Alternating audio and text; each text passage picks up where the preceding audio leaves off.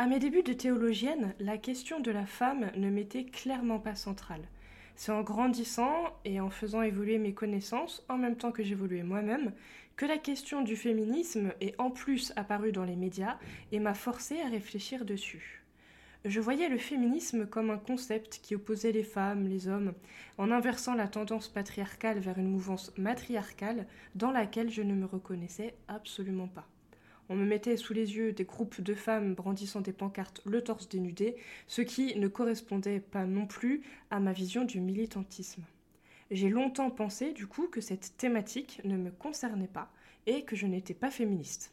Pour autant, travaillant beaucoup sur les réseaux sociaux, j'ai vu cette thématique grandir et de nombreuses personnes auxquelles je m'identifiais s'emparer de ce terme et en défendre des concepts. Donc ça m'a à nouveau obligé à reconsidérer mes positions. J'ai alors entendu parler de féminisme intersectionnel, de féminisme blanc, de féminisme noir, de féminisme musulman, et là encore, j'ai pas vraiment compris où était ma place. Personnellement, je ne me suis jamais sentie blanche ou noire, c'est d'ailleurs une question que j'avais posée à ma mère il y a longtemps quand j'étais petite. Dans quel camp on m'aurait mis quand Hitler a dégagé toutes les personnes non ariennes Dans quel camp on met les métis?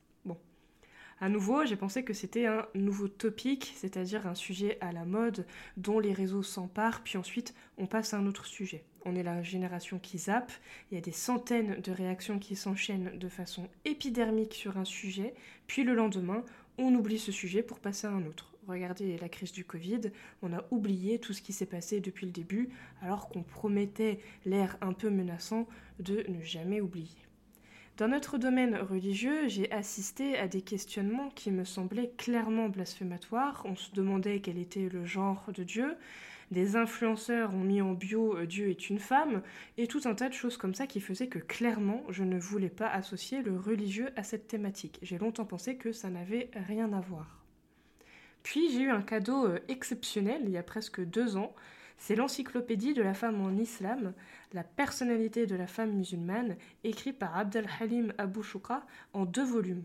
Je l'ai ouvert, je l'ai feuilleté d'abord au ramadan d'il y a deux ans, et je me suis dit, mais bon sang, que s'est-il passé en réalité dans nos sociétés pour que j'ai l'air de découvrir un autre monde en ouvrant ce livre? La femme au travail, la femme en milieu associatif, la femme institutrice, la chef politique, la dirigeante d'expéditions militaires, des créatrices d'écoles, tout ça en abordant des sujets classés tabous avec le prophète de l'islam lui-même. En vrai, qu'est-ce qui s'est passé? Et c'est précisément ce livre qui a fait que je me suis emparée de la question des femmes et que j'ai eu ensuite envie de proposer le séminaire sur les femmes. Pour le coup, je n'ai pas eu envie de parler de féminisme dans ce séminaire, mais tout simplement de la femme. Comme je vous l'ai dit, ne comprenant pas toujours ce qu'on met derrière le terme féministe et ne me sentant pas toujours alignée avec les définitions et les problématiques avancées derrière le terme, je me suis dit d'y aller avec précaution et de ne pas employer des mots que je ne maîtrise pas. Deux ans plus tard, je me sens un peu plus à l'aise avec la thématique, j'ai beaucoup plus lu, alors pas des livres sur le féminisme en tant que tel, puisque vous savez que mon prisme à moi c'est la religion, mais j'ai découvert des ouvrages sur les femmes dans les religions, des femmes dans l'islam, et je suis partie de leur vie à elles. J'ai remarqué qu'on opposait souvent les visions, la femme qui travaille contre celle au foyer, celle qui travaille contre celle qui élève les enfants, la femme qui travaille contre celle qui s'occupe de son foyer comme si on avait une vision modèle, une vision inspirante, contre une vision à mettre de côté, presque à effacer.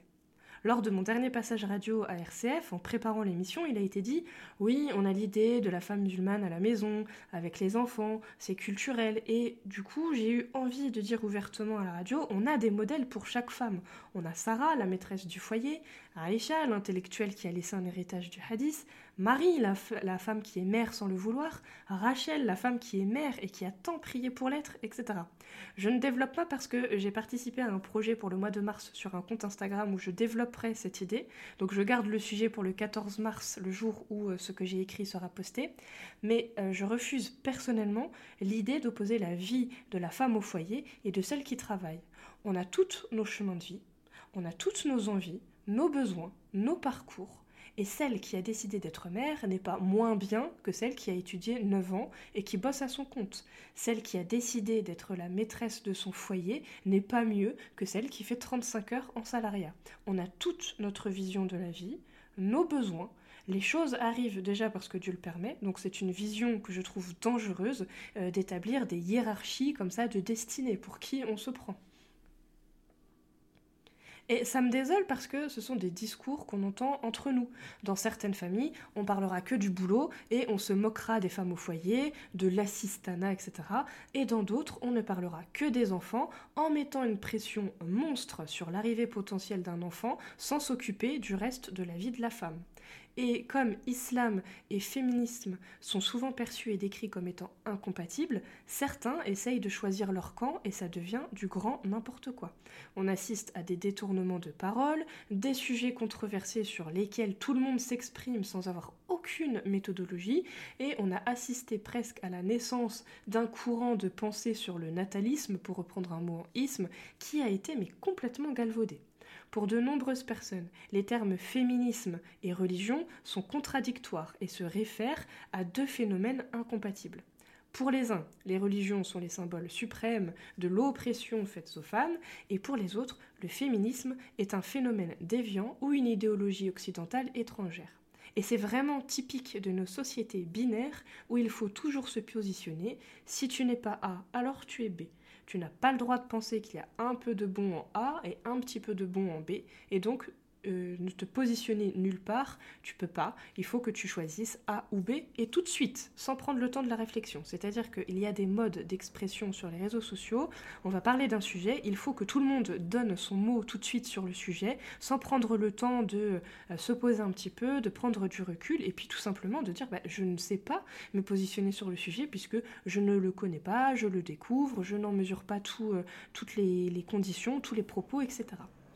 Par exemple, dans les années 60, la difficulté des femmes catholiques qui luttaient en faveur des droits des femmes a été de promouvoir la place des femmes tout en signifiant que leur combat ne portait pas l'ensemble des revendications féministes sociétales de l'époque, notamment en matière de sexualité et d'IVG. Et ça a créé des tensions assez fortes et même des ruptures alors personnellement, comme je vous l'ai dit, j'ai mis deux ans à essayer de dégager mon positionnement sur la question. Étant musulmane, c'est par l'idée de féminisme musulman, avec des guillemets, que j'ai essayé de dégager mes idées, mais ces approches sont valables dans toutes les religions. Tout d'abord, ce qui m'énerve quand on parle de nouvelle approche, parce que souvent on parle de euh, nouvelle approche quand on parle de féminisme musulman, euh, ce qui m'énerve, c'est que quand on se réfère à nos textes, et comme je l'ai mentionné euh, avec l'idée de l'encyclopédie par exemple, on voit bien que ce ne sont pas du tout des idées nouvelles, mais vraiment pas du tout.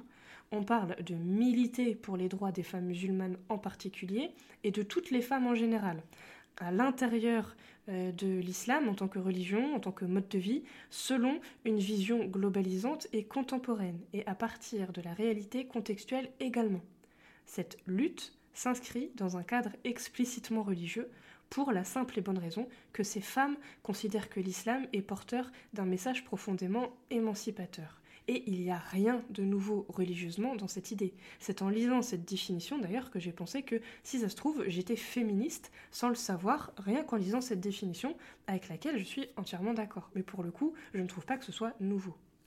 En effet, euh, depuis le début d'Il était une fois, et même avant, hein, avec euh, le blog Parenthèse théologique ou même les cafés théo sur Snapchat, j'ai toujours eu envie de montrer cette image des religions dans un domaine où l'homme est mis en avant. On parle de prophètes masculins, de compagnons masculins, du rôle des hommes dans la société, dans les batailles, etc. Et finalement, mis à part quelques grandes figures coraniques comme Myriam, comme la femme d'Adam, comme Sarah, on a peu de références féminines. Il faut aller euh, piocher dans la littérature du hadith et comme la tendance en ce moment c'est de crier aux hadiths inventés et de revenir au coranisme, forcément on écarte aussi cette possibilité de s'instruire sur notre histoire. Or par chance, mon domaine me fait lire régulièrement les autres livres révélés qui pour le coup mentionnent beaucoup de femmes et ça me pousse à aller chercher l'histoire musulmane de ces femmes lorsque j'en trouve l'histoire dans la Torah ou dans les évangiles. Et je fais ce travail ensuite de retranscription sur Il était une fois, donc ça permet de véhiculer euh, les recherches que je fais euh, à grande échelle et ensuite sur les réseaux sociaux. Mais ça m'a donné plus de facilité justement dans les recherches que si j'avais dû prendre les sahih 1 à 1 et tout compiler. Sauf que quand j'ai commencé à penser et à vouloir défendre cette idée d'un féminisme religieux, toujours entre guillemets, qui existait déjà, on m'a balancé, sur Twitter notamment, en pleine tronche des Allez dire ça aux Iraniennes qui luttent pour enlever le voile et d'autres phrases du type. Et j'ai commencé à comprendre que là aussi, on devait choisir son camp. Utiliser la religion pour dire ça m'a émancipé, ou au contraire pour montrer à quel point elle peut contraindre. Et ça m'a poussé du coup à me pencher sur les arguments proposés par ces défenseurs français de la cause féminine iranienne. L'axe principal était celui de la soumission. L'islam égale les femmes soumises, le hijab égale le carcan du patriarcat, et bien sûr, j'y ai découvert les fameux arguments visant à invalider certaines théories tirées de versets, euh, traduits en français comme tels. Les femmes ont été créées à partir des hommes et pour les hommes, les femmes sont inférieures aux hommes, les hommes sont les gardiens et les protecteurs des femmes, etc. etc. Cela, couplé à la fabrication au cours des dernières années de la menace islamique, encore entre guillemets, a servi de fondement pour légitimer des lois, des circulaires contre les femmes. Hein. Il ne faut pas que la femme aille faire du sport, il ne faut pas que la femme aille au restaurant, il ne faut pas que la femme aille à la plage, elle ne doit pas entrer dans un parc d'attractions si elle a tel et tel maillot de bain, etc. etc. Et ça sert aujourd'hui à cautionner les passages à l'acte violent envers les femmes qui portent un foulard, et quand on s'en plaint, eh bien on n'est pas légitime puisqu'on nous renvoie cette fameuse cause iranienne dans la figure. Cela m'a donc amené très largement à essayer de trouver ma définition du féminisme, mais cela me gêne parce que ça renvoie au final à la même méthode que ceux qui essayent de trouver une définition de la laïcité et qui, de ce fait, en trouvent une qui leur permet de mettre ce qu'ils veulent derrière. Ça m'a gêné, mais j'ai bien été obligée de le faire pour ensuite avancer mes arguments. Donc euh, je considère, c'est mon avis, ma vision, que le féminisme signifie la prise de conscience par les femmes des discriminations qu'elles subissent parce qu'elles sont femmes, conjuguées à la lutte pour l'équité et la justice dans un monde plus juste. Alors ça fait très Miss France, mais euh, sachant que les concepts de justice et d'équité sont variables selon les contextes. D'ailleurs, j'entends souvent parler d'égalité, mais ce concept ne va pas selon moi avec les religions. Alors dans une société où le genre est constamment questionné, euh, ce que je vais dire va faire grimper au rideau certains d'entre vous, mais je considère que les versets exprimant les rôles que les hommes ont et les rôles que les femmes ont ne font pas de l'homme et de la femme des humains égaux. Il doit vivre en toute équité, puisque l'équité, c'est le donner à chacun ce qui lui est dû par référence à certains principes ici de genre. L'égalité peut quelquefois ne pas être juste. On a tous des exemples euh, avec les frères et les sœurs, où euh, on a des exemples d'actes méritoires. Euh, qui n'a jamais été dégoûté de partager sa note en deux dans un travail à faire en binôme en fournissant tout le travail juste par principe d'égalité Et de nos jours, c'est ce que je disais avec la binarité, si on dit l'homme et la femme n'ont pas les mêmes rôles ni les mêmes responsabilités, on a tellement intégré le patriarcat qu'on va tout de suite râler Quoi, ça va pas, mais on doit sortir de cette image archaïque alors qu'on n'a encore rien dit. On a juste parlé de rôle et de responsabilité. Et le problème, c'est que tout s'entrecroise. On veut plus de considération et de responsabilité, mais quand on dit qu'il y a déjà cela, on nous dit qu'il faut sortir de ce schéma. On parle de rôle émancipateur pour les unes, le fait d'être mère est gratifiant pour un grand nombre de femmes qui sont tout à fait satisfaites et épanouies dans leur rôle de maman, et de charge mentale, de contrainte et de se libérer de cette vision d'utérus sur pattes pour d'autres on se fabrique des étendards, comme avec nos femmes iraniennes, pour se donner des arguments qui n'ont mais rien à voir les uns avec les autres, et on se permet de parler à la place des autres exactement de la même manière qu'on reproche aux hommes religieux de s'emparer de la question de la femme dans les religions. C'est le même principe, et assurément, en rédigeant ce podcast, j'ai très certainement utilisé cette méthode. Alors, à l'occasion de euh, cette journée du 8 mars, la journée internationale des droits des femmes, il semble primordial de tenter de déconstruire des points et des idées. On sépare le culturel du religieux, mais cela concerne aussi la culture française, parce que c'est trop facile de critiquer les sociétés machistes au coin du monde et d'oublier qu'en France, bah, on a aussi notre culturel à séparer du religieux. Car culturellement, on ne parlera pas ici de la différence salariale entre l'homme et la femme, malgré la création d'un ministère de l'égalité homme-femme qui n'a rien fait avancer sur le sujet, euh, des chiffres ahurissants des violences faites aux femmes, on nous dit, page 3 de l'édition 2020, des chiffres sur l'égalité homme-femme, enfin non pardon, de l'égalité femmes-hommes.gouv.fr, du site hein, euh, officiel du gouvernement, que les appels reçus au 3919, donc la ligne pour euh, parler des violences et dénoncer les violences faites aux femmes, ont triplé pendant la période de mars à juin 2020 en les portant à 79 228 appels. Pour revenir à notre association culturelle et religieuse française, notre vision séculariste typiquement française nous oblige tous à penser que tout ce qui est émancipateur ne peut pas être religieux. Ainsi, si une femme parle de son rapport à la pratique, au voile, aux études, au travail, à la maternité, on posera toujours la question ensuite Et votre mari, et votre père, et votre frère, qu'en pense-t-il? S'inspirant des analyses culturelles, les sciences sociales des religions parlent de l'émergence de nouveaux mouvements religieux, de spiritualité contemporaine ou encore de bricolage religieux.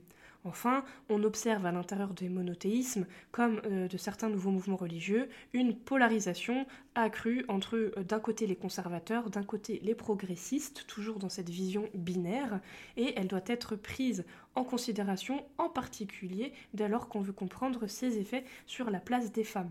C'est ce qui pousse certaines femmes à s'éloigner justement des thèses féministes, puisque elles sont souvent associées à un renouveau à un libéralisme, à quelque chose qui euh, vient avec la nouveauté et qui ne faisait pas partie euh, de la religion. On entend souvent ça commence comme ça, puis à la fin ça raccourcit le hijab jusqu'à ne plus le porter, comme si l'émancipation religieuse passait aussi par l'abandon des pratiques, ce qui rend certaines femmes sceptiques quant à des prises de position sur le sujet, ce qu'on peut comprendre aussi. C'est pour cela qu'il est, à mon sens, extrêmement important de revenir à nos modèles scripturaires les femmes des prophètes, les femmes des compagnons, afin de s'imprégner de leur comportement lorsqu'elles ont été face à des situations de patriarcat. Dans le séminaire, on a parlé du hadith rapporté par Abu Sa'id al-Khudri, dans lequel on découvre que des femmes s'adressèrent un jour au prophète et lui dirent Les hommes sont prioritaires auprès de toi. Consacre-nous un jour que tu choisiras pour nous prodiguer l'enseignement. Le prophète leur consacra donc un jour. C'est plutôt ce genre de modèle, de situation, où les femmes et les, personnes demandent avec respect, pudeur, sans scander, détruire ou s'exhiber, des droits, et rappellent d'ailleurs les droits religieux.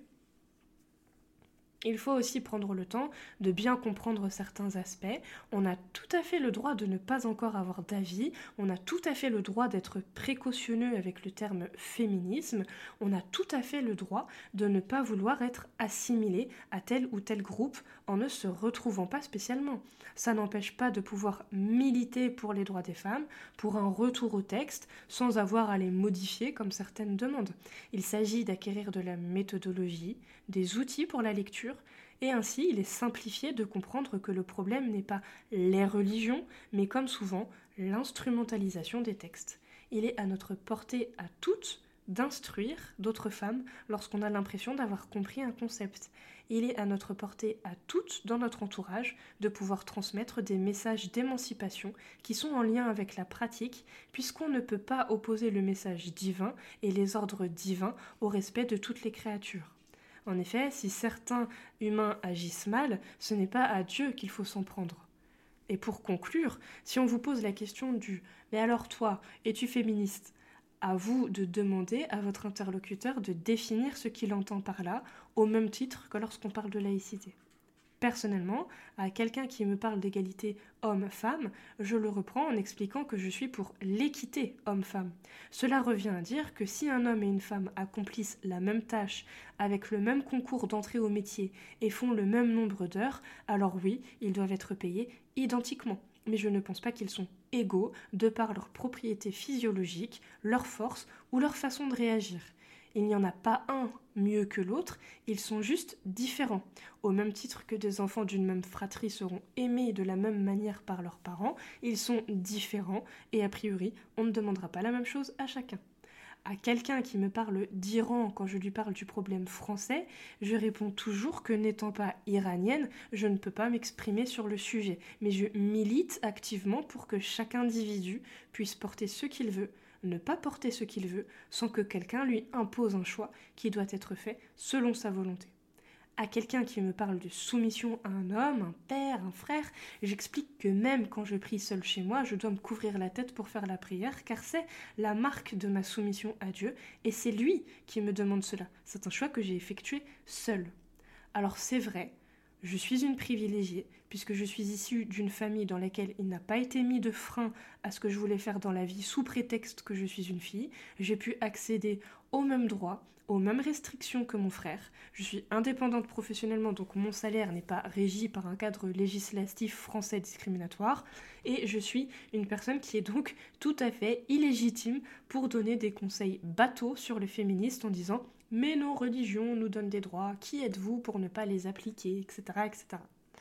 Mais je conclus tout de même avec un hadith bien connu qui raconte qu'un jour, Omar décida de limiter le montant de la dot. Une femme lui dit dans la mosquée, publiquement, Comment oserais-tu limiter ce que ni Dieu ni le messager n'ont limité? N'as-tu pas entendu le verset, donc euh, verset 20 de la sourate 4 Si vous voulez substituer une épouse à une autre et que vous avez donné à l'une un quintard, n'en reprenez rien. Omar dit alors Omar s'est trompé et cette femme a raison. Si cette femme n'avait pas interpellé Omar, que se serait-il passé aujourd'hui? Voilà pour ce podcast un peu déconstruit. Euh, c'était vraiment un podcast café. On discute, c'est simple, c'est sans prétention. À la veille de la journée du 8 mars, j'avais envie, entre guillemets, de marquer le coup, euh, sans faire quelque chose vraiment de, très fort, très puissant. Euh, je rappelle que sur mon site il était une fois.com, vous avez par contre toujours le séminaire des femmes, qui lui est un événement un peu plus construit, je vous rassure, qui est mis à disposition dans la boutique. Et donc n'hésitez pas à faire un tour.